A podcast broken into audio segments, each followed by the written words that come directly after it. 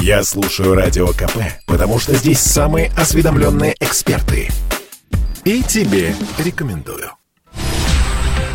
Здравствуйте, друзья. Иван Панкин и Мария Баронова, журналист телеканала «Раш Туда» и студии радио «Комсомольская правда». Мы теперь уже вместе будем следить за тем, что происходит в Казахстане. На связи с нами Константин Затулин, первый заместитель председателя Комитета Госдумы по делам СНГ. Константин Федорович, здравствуйте. Конечно, будем говорить с вами о русских, которые находятся в Казахстане, в какой опасности они находятся, ну, по крайней мере, как вы считаете, с учетом демонстраций, которые там происходят, и с учетом того, что в республику введены российские миротворцы, а их некоторые люди уже назвали интервентами, оккупантами и так далее и тому подобное. В общем, Константин Федорович, как вы видите эту ситуацию?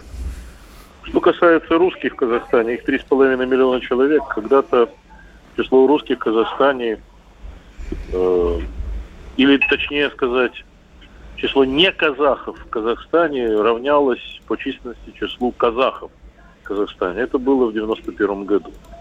За это время, конечно, этнический баланс сместился в пользу казахов. Многие русские, не только русские, немцы уехали из Казахстана в 90-е годы. Особенно активно э, шел выезд из Казахстана.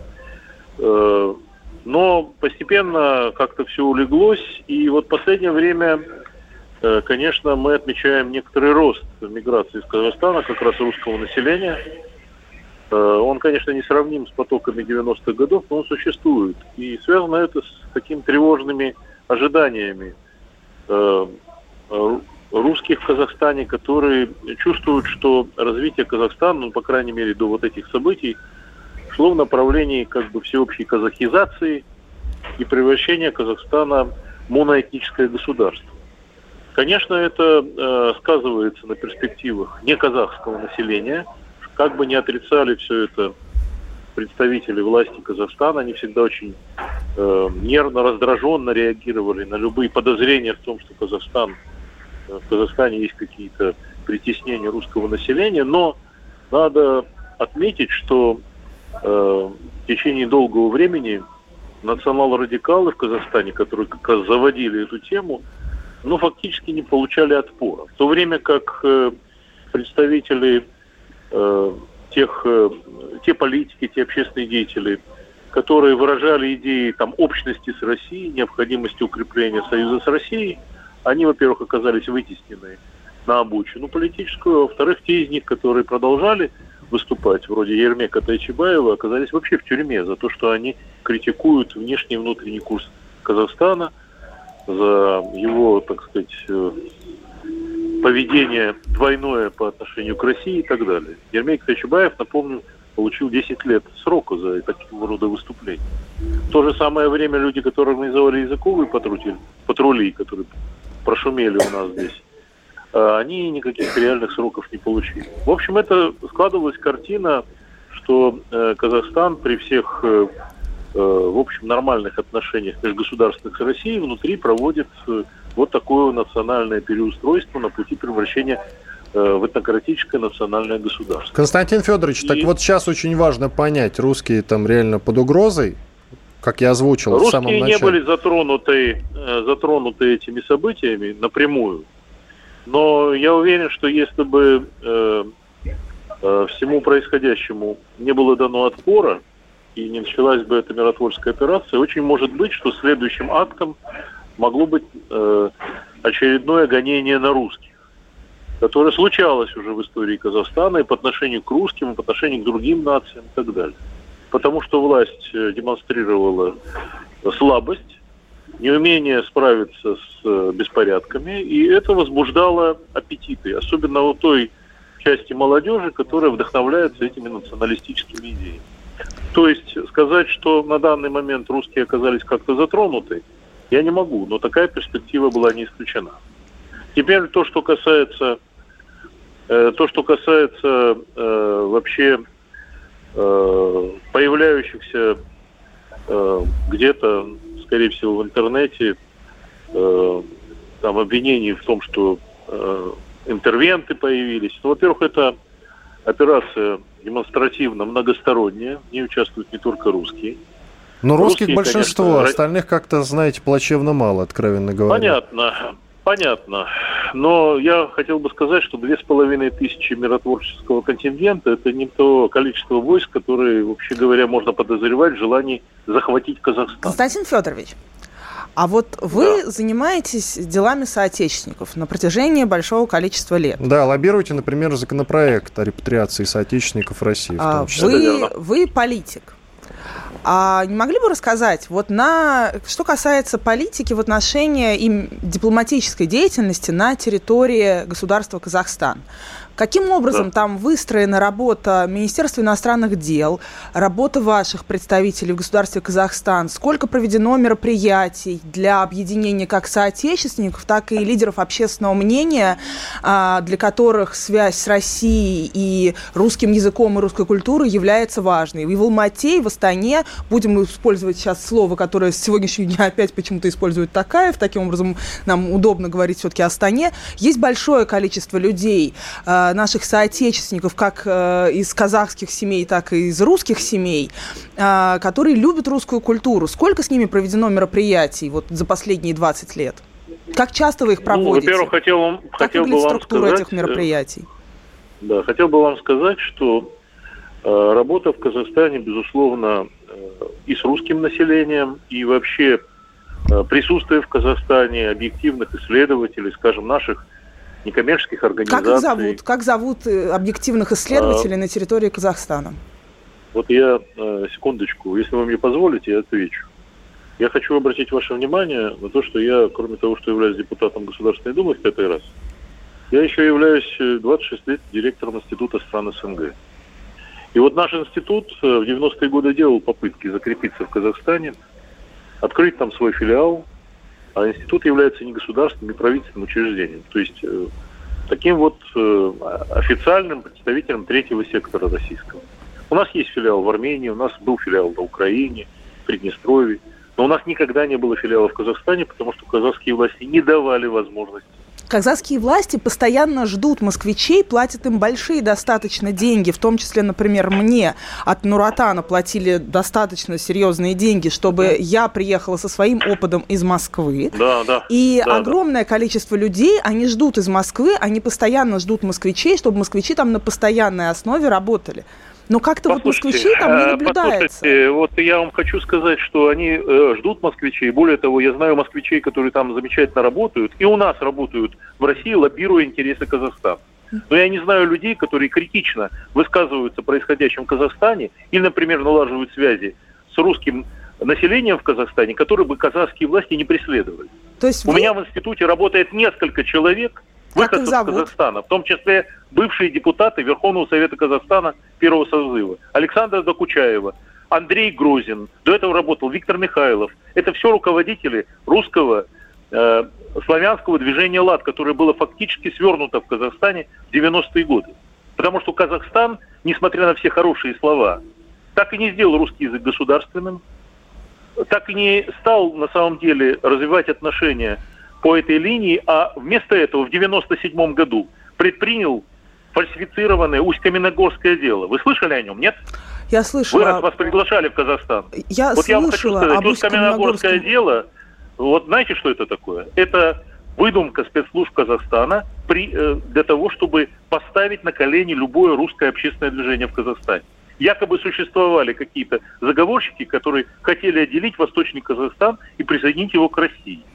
И было дело громкое, в котором, кстати, одним из виновных был назван нас консул в тот момент, дипломатический представитель. Это нам давали по рукам таким образом. Потому что, при, несмотря на все словеса, не хотелось казахской элите быть зависимым от России. Если э, дело касается э, вот сейчас русских соотечественников, а смотрите, что с инвестициями происходит. Казахстан богатая страна, всегда привлекала инвестиции, но только не российские потому что это опасно. Страна может попасть в зависимость от России, а там чего доброго, оказаться внутри России. Вот чего Константин не Федорович, у нас две минуты остается, Мари, прости, пожалуйста, две минуты у нас остается до конца этой части. Константин Федорович, очень важный момент, как да -да. вы считаете, вот по вашему мнению, сейчас э, да. удастся ли как можно скорее пролоббировать вот в этот ваш законопроект, который все никак не проходил в Госдуму. И Я в этом, принят. конечно, не могу быть на 100% уверен. Но с учетом событий, которые будем, сейчас происходят в Казахстане, надо бы мы ускориться. Мы будем эту борь- борьбу э, продолжать, потому что вы знаете, что мы меня трудно упрекнуть в нежелании протолкнуть этот проект, провести его. Я его внес в июне в Государственную Думу.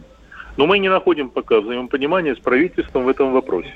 И мы будем работать над этим сразу после новогодних праздников, работать в Государственной Думе. У нас Я минута остается, Константин Федорович. Э, смотрите, да. какой момент. Я сегодня разговаривал с вашим коллегой э, Калашниковым. Мне кажется, да. законопроект еще почему не проходит? Потому что у вас с ним разные мнения. Вот у меня такое впечатление сложилось. Ну, что мне делать, если у меня разные мнения с очень многими людьми, но давайте объективно оценивать, чьи мнения правильные, а чьи нет. Ну что ж, я хорошо. Не, ради взаимоотношений с Калашниковым не собираюсь менять своих мнений.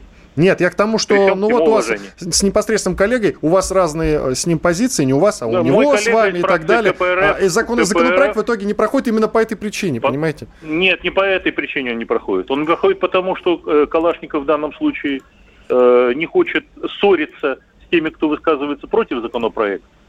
А я считаю важным, на самом деле, увидеть суть дела. Она состоит в том, что людям русским за рубежом, русским, украинским, белорусским, надо сказать, у вас есть право возвращаться на родину. Будем надеяться, что это право у них появится в самое ближайшее время. Спасибо вам большое. С нами на связи был Константин Затулин, первый зампред Комитета Госдумы по делам СНГ, Иван Панкин и Мария Баронова, журналист Rush Today в студии радио «Комсомольская правда». После перерыва продолжим. Радио КП. Срочно о важном. Просто о сложном. Тонко о спорном. Точно о каждом. Иван Панкин и Мария Баронова, журналист телеканала Rush Today в студии радио «Комсомольская правда». Мы продолжаем обсуждать ситуацию, которая складывается в Казахстане, но уже складывается в более мягком, позитивном режиме, скажем так, чем до этого, безусловно. Мария присоединилась вот в 19 часов. К сожалению, очень мало сказала в прошлой части, потому что выступал Константин Затулин, первый зампред Комитета Госдумы по делам СНГ. Что меня удивило, я уже вкратце об этом сказал и задал господину Затулину вот этот вопрос, что у него с его по сути, руководителем, я не знаю, руководитель господин Калашников, он тоже из э, вот этого комитета Госдумы по делам СНГ, или не руководитель, и они, или они выступают в равных степенях, но у них по поводу вот этого законопроекта о репатриации соотечественников радикально, кардинально разные мнения совершенно. И я понимаю, почему этот долгострой никак не проходил, в том числе, если даже у людей, которые вместе занимаются вот этим документом, у них совершенно разные мнения. Ладно, Мария, к тебе вопрос ты следишь за ситуацией в Казахстане слишком внимательно, насколько я понимаю.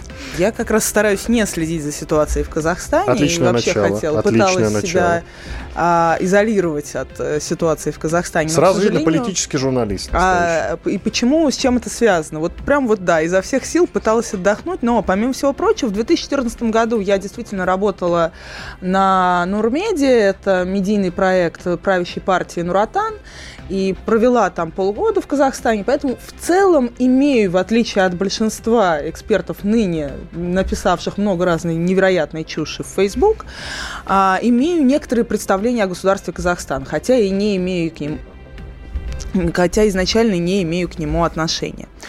А, и именно поэтому я старалась как можно меньше высказываться, но, к сожалению, в связи с тем, что Казахстане сейчас не работает телефонная связь, не работает интернет, невозможно ни до кого дозвониться, в том числе я не смогла дозвониться ни до одного своего друга.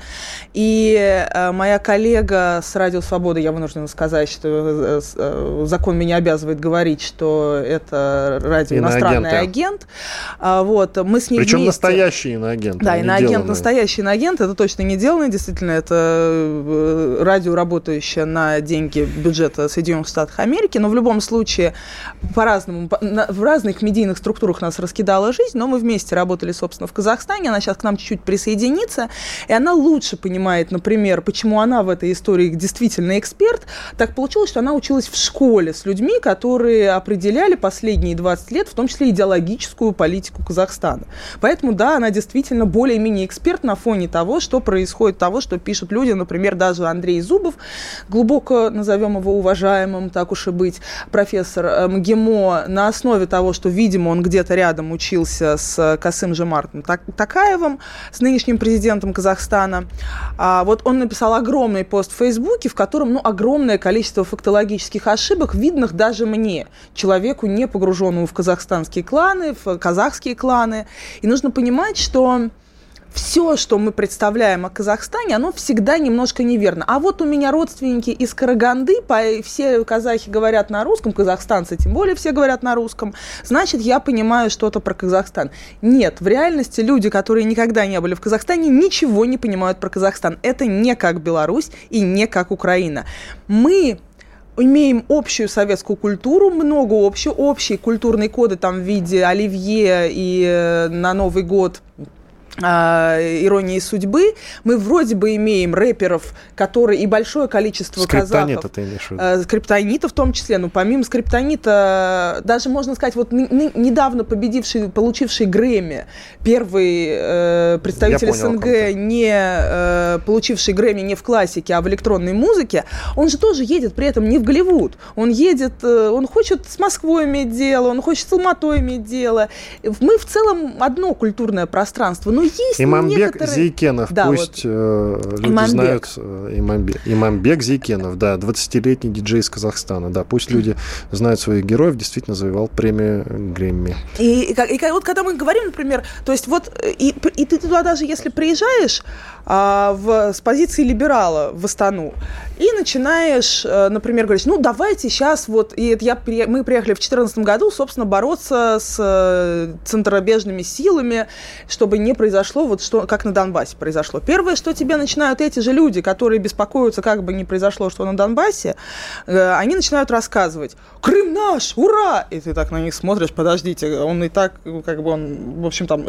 И ты понимаешь, что вот не надо думать, что Казахстан ведет себя так же, как, например, либеральные журналисты Киева и казахские либеральные журналисты. Они другие. Они не очень хотят раздувать конфликтов. Они не очень хотят, чтобы раздувались какие-то языковые терки. Они не хотят никогда ссориться с Россией.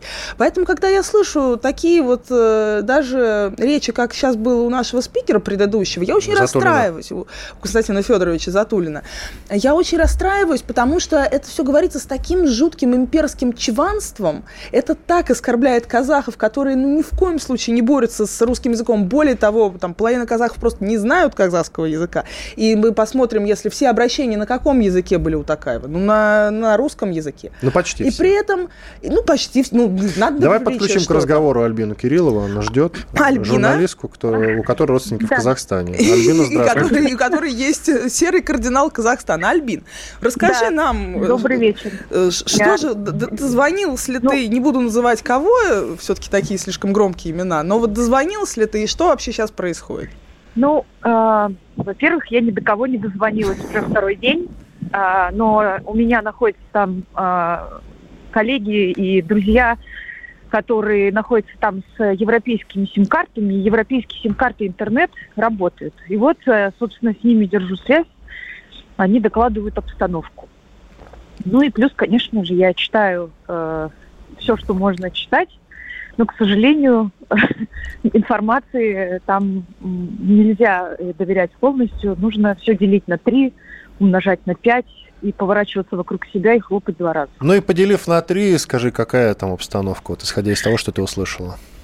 Ну, вообще э, обстановка такая, что именно Алмата оказалась э, отрезана от всего Казахстана и что э, люди, которые там, ну, собственно говоря, э, ходят и занимаются вандализмом, это есть определенная такая категория людей в Казахстане. Эм, мы обсуждали это очень много с моими родственниками, как бы это не смешно звучало в эфире, но раз уж мы тут, я эксперт по родственникам, то поэтому так, то это, ну, люди там, сравнивается, возможно, с каким-то большевизмом, только не объединенным никакой идеей, потому что ее нет. Это, в принципе, идеологическая проблема Казахстана последние 30 уже, наверное, лет, да, когда у тебя нет объединяющего фактора. У них нет объединяющего фактора религии, да, это не глубоко религиозная страна, там половина страны советские атеисты. А, нету какого-то вот сильного национального э, э курса тоже, потому что, ну, например, как на Украине, в Украине э, или там Беларуси, э, это отсутствует в Казахстане. Там э, как бы официально два государственных языка. Поэтому президент говорит, Маша, и на казахском, и на русском языках, потому что уважительно ко всем жителям Республики Казахстан. Они имеют равные права по языку, э, по казахскому и по русскому. Все документы идут на двух языках, это очень важно. Поэтому у них нет этой национальной повестки, что вот мы тут казахи, и, значит, мы тут сейчас по-казахски будем. Этого тоже нет. Поэтому что объединяет этих людей? Ну, наверное, единственное, что усталость от э, Назарбаева, в том смысле, что вот эти родственники, распространившиеся как э, паутина по всему Казахстану и высасывающие всю таблицу Менделеева, которая есть э, на территории республики, а она там вся, по крайней мере, этому нас учили в школе, то, э, конечно, на фоне повышения цен на газ, наверное, как бы можно было бы предположить, что это вот люди восстали и они пошли. Но мы знаем, что в Казахстане люди, когда восстают, мы помним Жанна Зьен, это было в 2011 году, и как Маша заметила, мы с ней коллеги по работе в Казахстане, именно поэтому я здесь, да, в эфире. И в Казахстане, конечно, когда мы работали на историческом проекте, который мы должны были как-то э, сделать историю Казахстана интересной написать ее для школьников, для студентов. Так вот, э, история Жанны Зена в истории Казахстана отсутствует. Об этом нельзя было говорить ни вслух, ни в кабинетах, нигде. Это просто запрещено. Ну, ты знаешь, и молодец. Вот ты там в России можешь про это говорить. У нас нельзя. И поэтому, конечно, ни один нормальный э, казах и русский человек, давайте назовем казахстанец, казахстанец да. Да, казахстанец, э, не пойдет с вилами так, куда-то пропала Альбина ну, вот, Ну, в общем, ни один нормальный... Видимо, со да. связью что-то проблемы возникли. Ну что ж, тем не менее, у нас остается Они понимают, что их будут расстреливать, одна. потому что мы не, у нас нету данных на позже, на Азену, сколько там погибло. Официально было из серии 19, слухи ходили до 200. Скорее всего, так и было. То есть это была проблема, заключалась в том, что и никто бы не вышел с вилами вот просто сам по себе. Но за последние сутки уже нападали на частные дома в Алматы, э, приходили вооруженные люди в масках, э, всех представляли к стенке и выносили полквартиры. Очевидно, что это мародеры, у них не было никакой идеологической основы. Кто эти люди, откуда они, почему им дали, кто им дал оружие? Есть версия, что, ну вот, э, возможно, хотел Такаев каким-то образом придержать ситуацию, в свою сторону вырулить, потому что он уже устал от клана Назарбаева – Хотя они оба из старшего жуза, хотя сразу скажу, что у Назарбаева жена и любовница из среднего жуза, и поэтому он в целом, Назарбаев последние 30 лет развивал как раз средний А жуз. он имеет право а, на средний жуз, я имею в виду. Да. У нас 30 секунд а, остается. А, но в любом случае, то есть как бы там все устали как раз от среднего жуза, а не от старшего жуза, из которого Такаев. Но а, в любом случае видимо, в какой-то момент что-то вышло из-под контроля. Давайте мы обсудим после После рекламы, перерыва, да, 10 секунд остается. Иван Панкин и... И Мария Баронова, Мария Баронова, да, журналист Rush Today. Через пару минут продолжим. Слухами земля полнится. А на радио КП только проверенная информация. Я слушаю «Комсомольскую правду» и тебе рекомендую. Иван Панкин и Мария Баронова, журналист Rush Today. Продолжаем разговор про Казахстан, разумеется, в котором сейчас происходит очень много всего нехорошего, хотя не так, конечно, сильно, как предыдущие дни. Ситуация так или иначе стабилизируется. С нами на связи Сергей Мордан, журналист и ведущий радио «Комсомольская правда», утреннего шоу в частности. Сергей, привет.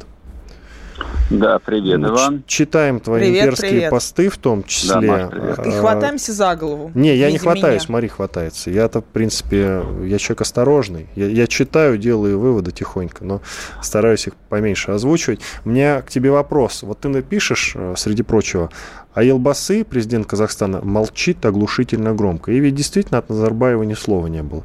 Он мог бы уже запилить какой-нибудь видосик, выложить его куда-нибудь в YouTube или в Facebook о том, что там все в порядке, я нахожусь там-то и там-то, вот такое мнение имею. Но он действительно, как ты написал, оглушительно громко молчит? С чем ты это связываешь? Может, его в живых уже нет? Или с чем? Я только написал, что это не он оглушительно молчит, а Такаев о Елбасы оглушительно ага, все, молчит. Все, я неправильно понял, да. Хотя да, э, Такаев-то много говорит, заявление делает. Да, кучу. Такаев очень много говорит. Такаев э, выразил э, сердечную благодарность Владимиру Владимировичу Путину, что, в общем, как бы учитывая там азиатский характер события, это, в общем, такая не, непроходная вещь, это важная вещь. Я вообще думаю, что это самое главное, что он хотел в этом выступлении сообщить. А при этом Назарбаев является такой э, фигурой умолчания, о которой вообще никто из официальных лиц за последние три дня слова не сказал. Жив он или нет, но это, собственно, главная загадка. На самом деле, там, жив он или он при смерти, там, в состоянии клинической смерти, это вообще не имеет никакого значения. Назарбаев по факту уже является политическим мертвецом. Вот. Единственное, о чем а, могут идти переговоры, ну, даже не между ним, потому что, ну, всем известно, что он а, там тяжело болеет, у него, судя по всему, там уже, в общем, а, такая крайняя форма рака. 81 на год, на секундочку. Я слышу да, об да, этой да, крайней на, форме рака 15 лет последних. Просто вот. Да, на фоне... У него на есть деньги, почтен... чтобы бороться с раком эффективно. Да, на фоне почтенного возраста, тем не менее, вот. Но Назарбаев это не один Нурсултан Абишевич, это гигантский клан, который действительно, как Э, вот сказал наш коллег по телефону, вот они как вот такой коллективный паук всосались в эту несчастную страну и в этот несчастный народ и высасывают из него все соки. Поэтому здесь э, такая битва за жизнь и за будущее, она идет вот со стороны коллективного Назарбаева. Они молчат, конечно, но если вы обратили внимание, сегодня там было два заявления сделано. Первое заявление сделал бывший советник Назарбаева, а фамилию, естественно, я его не запомнил, но в силу своего имперского сознания, наверное.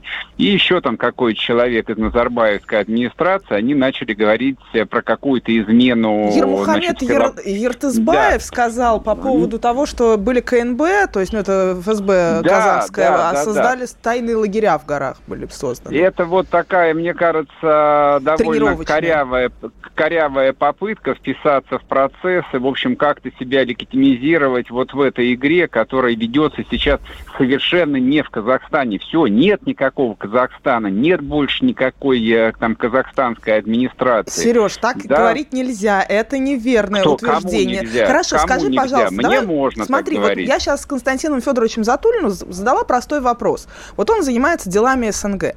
Какое количество э, локальных там конференций на месте в Казахстане было проведено за последние 20 лет? Мероприятий, в которых появились появляются эксперты московские, приобретает знания о местном ландшафте, приобретает знания о местных лидерах общественного мнения, создает этих лидеров общественного мнения и занимается другой обычной дипломатической деятельностью, гражданской дипломатией. На самом деле не было создано никого.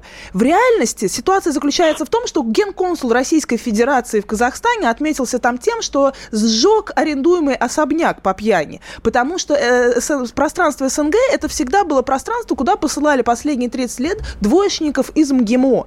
И именно поэтому, потому из-за того, что посылали туда двоечников из МГИМО, никакой экспертизы, никаких принятий решения по Казахстану производиться вне Казахстана просто невозможно физически. Нету людей, которые... Вот мы с Альбиной Кирилловой знаем Казахстан лучше, чем большая часть МИДа Российской Федерации. Маша, Это само по себе абсурдно. Решение по судьбе Казахстана принимает теперь командующий российской военной группировки нет, в Казахстане. Нет, да, ты не можешь так так говорить, ты не можешь так говорить, да особенно как, да обладая силой говорить? слова. Я... Ты да же обладаешь силой слова, ты говорить. ведешь себя даже не как... Мы не являемся сверхдержавой, у которой огромное количество денег, и которая так хамски и по-российски может, может обращаться с людьми и разговаривать как про говорил людей, товарищ что... Мао Цзэдун, винтовка рождает власть. Вчера еще винтовка была в руках неизвестно кого, а теперь винтовка, автоматический э, вот автомат э, системы Калашникова находится Такаев, в руках российских, Такаев, российских Такаев, в отличие, вот Такаев, вот, в отличие от специалистов по фактор, Казахстану, который нужно иметь э, хорошо понимает Маша, в Казахстане. Маша, секундочку. И он Сергей, развел секунду. в данный момент Российскую Федерацию на то, чтобы теперь русские были виноваты во всех действиях, которые он будет в следующую неделю предпринимать. А теперь дай ответить Сергею. Сергей, пожалуйста. Я, просто а с Бароновой, Бароновой невозможно ответить, потому что она начинает выкрикивать Я ее попрошу сейчас очень вежливо. Очень нет, вежливо. Нет, нет, дело не в этом. Дело совершенно не в этом. А мне кажется, вообще обсуждение темы Казахстана в контексте там расизма, имперских каких-то, там, не знаю, там имперской терминологии или прочее не имеет никакого смысла. Это, это имело смысл неделю назад. Вот, просто, ну вот, в том числе то, там, о чем я написал а, в своем посте, не знаю, обращали вы на это внимание, я с 90-х годов обращал на это внимание. Про Казахстан либо вообще не говорили, либо говорили подчеркнуто уважительно. Ни российский МИД, ни российская госпропаганда никогда не позволяла себе ни единого неосторожного слова в отношении Казахстана. Назарбаев всегда делал все, что он хотел. Какой к чертям собачьим российский посол? Что он там мог сделать? Какие конференции? Я помню Казахстан образца 92 и 94 года. Там уже русским было нечего делать. Назарбаев, начиная с 91 года, а точнее с 86-го, был хозяином этой страны и делал все, что он хотел. И его эпоха, наконец, закончилась. Это был абсолютно антирусский, это был антироссийский лидер. Его 30 лет Россия просто терпела. А сейчас все поменялось в один день. Да, Слушай, а вот ты написал, Сергей, ты написал, что, видимо, что-то однажды произошло между Путиным и Назарбаевым, что история казахстанской государственности, э, государственности заканчивается именно таким драматическим образом. Может быть, э, расширишь эту мысль? Как ты считаешь, что что-то однажды произошло между Путиным и Назарбаевым? Ну, смотрите, как бы это, в общем, такая чистой воды конспирология. Вот я, как большой поклонник трилогии «Крестный отец», вот практически во всем вижу какие-то сюжеты из этого классического фильма. Я не знаю, что между ними и когда могло произойти.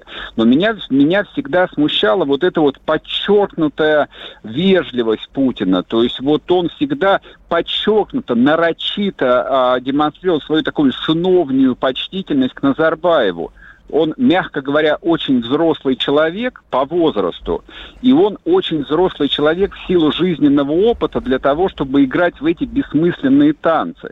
Вот, мне кажется, это вот а, тот классический случай, когда, когда держи друга близко, а врага еще ближе.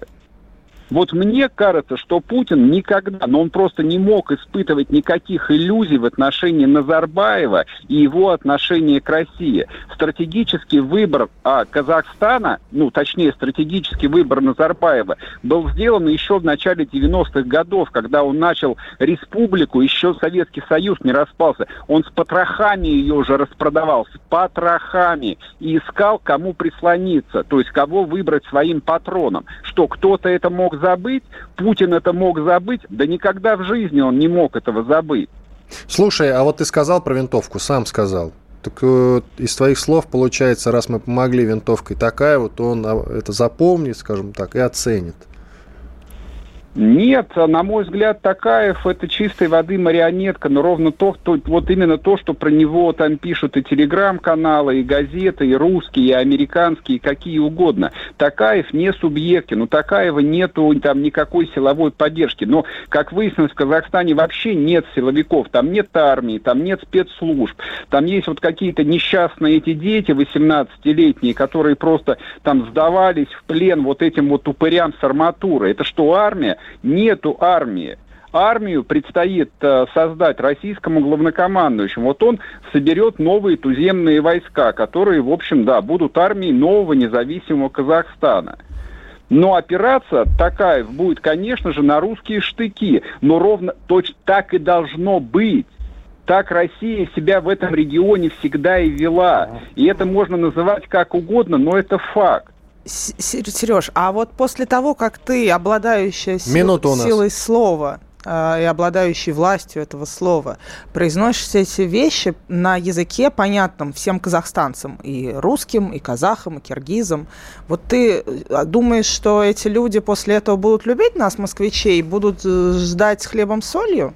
40 секунд. Совершенно, мне совершенно плевать на это, будут они нас любить. Вообще империи все равно, любят ее или нет. Империя приносит мир, цивилизацию и, и богатство. Вот за что люди ценят То есть империю. ты правда думаешь, Имп- что империя, она принесет? империя 30 уничтожает хаос. Вот для чего нужна империя на этой несчастной территории. Это черная дыра просто в теле Евразии, которую должна заполнить цивилизация. Другой цивилизации, кроме как русской, в этой части планеты не существует. Спасибо, Сергей Мардан, Мария Баронова, Иван Панкин. Продолжим через пару минут. Благодарим Мардана, всего доброго. Через пару минут, я, как я уже сказал, продолжим. Радио КП. Срочно о важном. Просто о сложном. Тонко о спорном. Точно о каждом. Иван Панкин и Мария Баронова, журналист Rush Today. Продолжаем обсуждение того, что происходит в Казахстане. Я уже говорил о том, что слава богу, слава богу, обсуждать э, тем для обсуждения по поводу Казахстана, с одной стороны, по-прежнему очень много, а с другой стороны, все-таки горячая такая часть, горячая составляющая, хочется Да. сказать, как горячая война, да, стадия войны, не холодная, а горячая. Так вот, вот эта стадия, она так или иначе переходит э, в холодное противостояние, и это, безусловно, радует. Э, Мы подключили к разговору пропавшую в какой-то момент Альбину Кириллову, журналистку, у которой родственники в Казахстане, ты с ней хорошо знакома, мы сейчас обязательно послушаем ее мнение, я надеюсь, что у нее со связью на этот раз все будет в порядке. Но ты хотела оспорить слова Сергея Да, ну Мардана, только- который выступал в прошлой части. Пожалуйста. Только подключившимся э, к эфиру нашему также скажу, что здесь я выступаю не как шеф-редактор «Арти», а как человек, который работал в Казахстане с людьми, которые управляли, определяли идеологическую политику Я буду называть тебя тогда журналистом радио «Комсомольская правда». Продолжай. Вот, соответственно, нет, дело не в... Общем, в любом случае...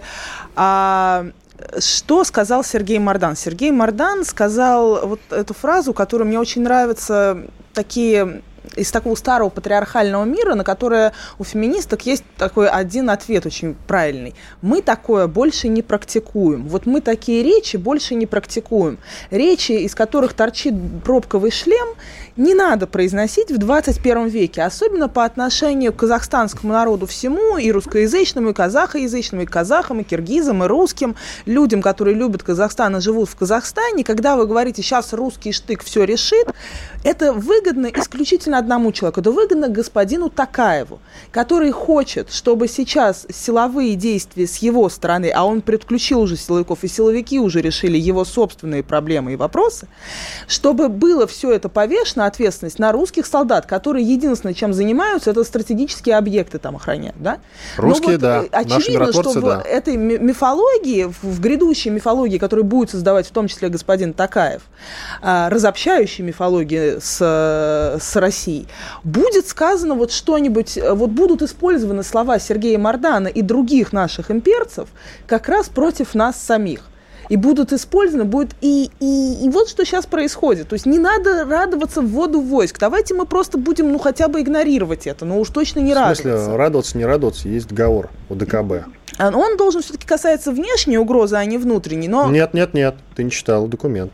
В любом случае, если обращаются к этому документу, то все-таки обязаны реагировать. Ну. Мы подключили к разговору, давай послушаем мнение Альбины Кирилловой. Альбин, Альбина. вот как, что вообще Да. делать с этими имперскими речами, с речами наших московских либералов, которые не менее российские, чем речи наших имперцев? Как вообще воспринимает человек, родившийся в Казахстане, не казах, все это? Вот что Взвешенная позиция нужна. Давайте от Альбины Кирилловой, пожалуйста. Ладно.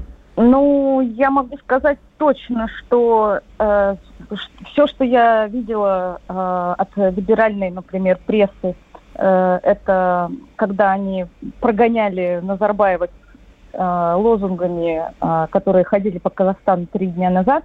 Дед, уходи. Да, ну дед уходи, да. Э, но это все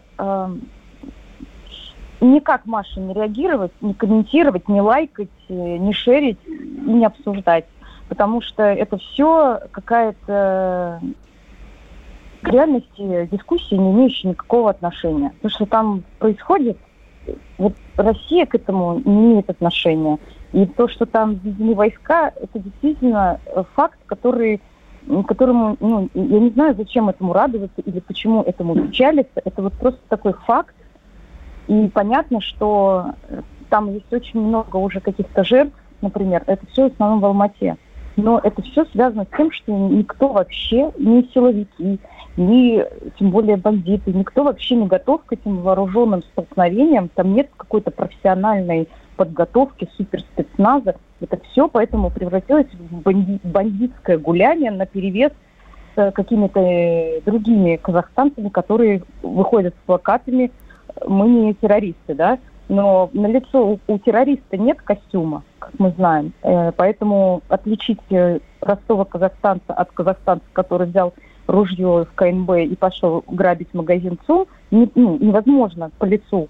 Поэтому в Фейсбуке э, многие пишут противоречивую информацию, что вот я пришел, помог воду принести, и там ребята рисовали плакаты, на плакатах по-казахски было написано, что мы вот мы не террористы, пожалуйста, не стреляйте в нас. Я пошел куда-то за перчатками, там 20 минут меня не было, мне звонят, э, пишут смс эти ребята, не приходи, нас обстреливают. И в итоге, как вы знаете, там из вчерашних новостей, там это была история, где э, застрелили водителя Журналистов. Да. Журналистов, да. Значит, это вот про эту историю. А они типа мирные ребята. И этот говорит, а я вот тоже вышел, думаю, чем помочь там, ну, протестующим. А, может, воды, может быть, там, еды, может, бинты, типа, вот я и пошел. Вот. А, но, но параллельно с ним бегает э, какой-нибудь Азамат с э, автоматом и, значит, э, выносит телевизор откуда-то и параллельно стреляет. Вот поступает сейчас такая информация от моих родственников. И это тянет, конечно, на сертификат диванного эксперта, но э, новости такие, что они делятся друг с другом. Но опять же, я не могу, у меня нет никакого подтверждения, но вот уже они начинают ходить по домам. Такое, вот этот страх в воздухе всегда есть, что в какой-то момент вот этот протест, который, кстати, считается, что его Такаев сам как бы инициировал, и, ну, потому что целиком во всей стране, и так вот единовременно, это практически невозможно. И чтобы силовики бездействовали, не стреляли. Ну, в общем, в любом случае, э, в Алмате такая потерял какое-то управление, это для всех стало очевидно. И вот э, чтобы вот этот вопрос, э, он сейчас перерос в какой-то бандит. Сжигаются машины, что-то там все ходят. Э, сейчас э, их начинают там периодически попадают новости, что их начинают обстреливать и смещать. Тут же выходит новость, что все, кто говорят, что кого-то там обстреливают, это все неправда. И вот так и читаешь. И только просишь друзей посмотреть в окно и спросить, стреляют или нет. Вот сейчас в центре, в районе там улицы Розыбакиева э, и там ну, выше, как бы ближе к центру города, э, уже не стреляют. А, например, три часа назад стреляли. А вот к соседям наших э, там, друзей в частном доме в горах, которые живут, ну, наверху, там как бы считается хорошие э, живут, э, дорог, там как бы дорогое жилье. Туда уже пришли люди с ружьем, поставили к стенке и вынесли типа половину дома. Какое это имеет отношение к революции или там к протестам? Никакого, но и в целом все, весь этот грабеж и сжигание машин тоже не имеет к протестам и к Такаеву, и к Назарбаеву, и вообще ничего. Поэтому это абсолютно точно утерянный контроль Такаевым над э, ситуацией в Алмате. Но и, вот, это... и вот, Альбина, извините, пожалуйста, да. и к вам, и к Марии тогда вопрос. Э, если там начнут ходить по квартирам, то нужна действительно какая-то силовая поддержка, и тогда придется, хотите вы этого Он... или нет, обращаться к миротворцам, то есть в том числе Смотрите, к России, которая наведет порядок, действительно. Вот есть такая проблема с миротворцами, что они, вот несмотря на то, что я до этого, до того, как отключилась, говорила, что нету национального вопроса, его нет до тех пор, пока его до, до тех пор, пока он не возникает. Но как только человек русский с ружьем придет в Алмату и будет пугать или стрелять в казаха или в казахстанца, первое, что возникнет, э, протест вообще повернет свою кривую линию в сторону национального вопроса. И тогда уже никого никто ничего не остановит. Тогда это уже точно Казахстан будет делиться на две части, потому что вот тут русские, вот тут казахи. И это уже будет э, что-то очень плохое. То, что удерживается даже тем самым ужасным и плохим Назарбаевым, но тем не менее вопрос национальный очень как бы критический. То есть он э, его отсутствие, то есть это критическая причина. И поэтому миротворческие войска, они как бы, я это мое диванное мнение от живота, что называется, но э, э, что они находятся вдали от людей. Вот они аэропорт отбили охранять, ну, потому что это стратегический объект. Но тоже у меня есть очень много вопросов, потому что Казахстан, ну, ну как бы распродан на части. Аэропорт принадлежит туркам. Большая часть энергетических, энергодобывающих предприятий принадлежит арабам. Буквально месяц назад продали 51 один пакет, пакет акций. Еще не, в принципе, страна вся Слушай, распродана. Да, на самом деле у нас... На, на, на Назарбаеве крест можно поставить, я правильно понимаю? Думаю, да. Думаю, да. И, и видели, как все, как э, на флайт-радаре, когда захват, захватили самолет, ой, захватили аэропорт и все грабили, как суперджеты один за другим улетали в сторону Европы туда.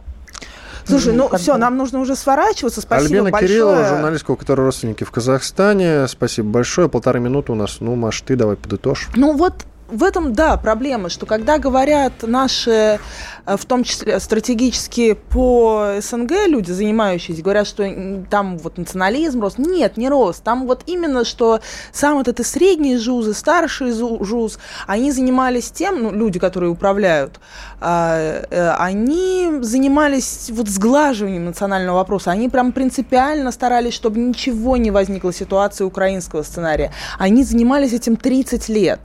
И, к сожалению, я думаю, что Такаев, пытаясь разыграть карту пытаясь каким-то образом скинуть э, Назарбаева вот сейчас, потерял контроль, э, позвал войска ОДКБ и прекрасно понимает, что вот он поставит в итоге сам в вину это потом. Он сможет это использовать в новой мифологии. Не исключено, конечно, в твоих словах есть доля истины, безусловно. На Назарбаеве я согласен, можно, наверное, ставить крест. И сейчас вопрос только в том, э, как будут распределены те самые ресурсы, которые он раздал своим родственникам. Я так понимаю, что родственники уже не имеют возможности и... каким-то образом положить себе деньги ну, от этого всего да, в карман. Есть, можно надеяться, что есть какая-то договоренность, видимо, с Такаевым и Путиным, возможно, что дальше будет вот этот вопрос решаться. Иван Панкин и Мария Баронова были здесь, остались довольны. Всего доброго. До свидания. Я слушаю Радио КП, потому что здесь всегда разные точки зрения. И тебе рекомендую.